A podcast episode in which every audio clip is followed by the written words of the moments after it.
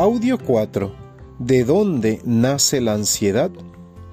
La ansiedad nace, se origina y surge en nuestra cabeza, en la mente, en los pensamientos, en nuestras creencias.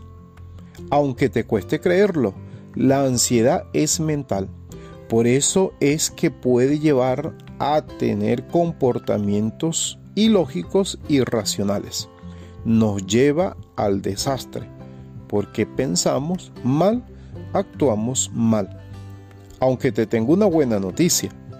La buena noticia es que al cambiar tu forma de pensar, al cambiar tu mentalidad, la ansiedad desaparece.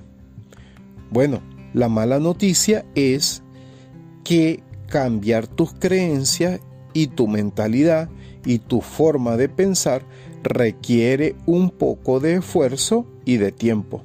Es decir, hay que trabajarlo con determinación, constancia y tiempo.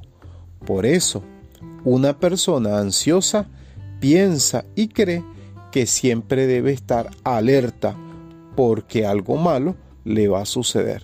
La ansiedad es mental. Si cambias tu mentalidad, cambiará también tu ansiedad. Postdata, nota. Esto no quiere decir que la ansiedad no tenga implicaciones corporales en tu cuerpo, en enfermedad o incluso implicaciones emocionales. Hay temas donde la ansiedad es crónica y debe ser tratada por un profesional. Debes buscar ayuda cuando ya la ansiedad está en un grado alto, crónico.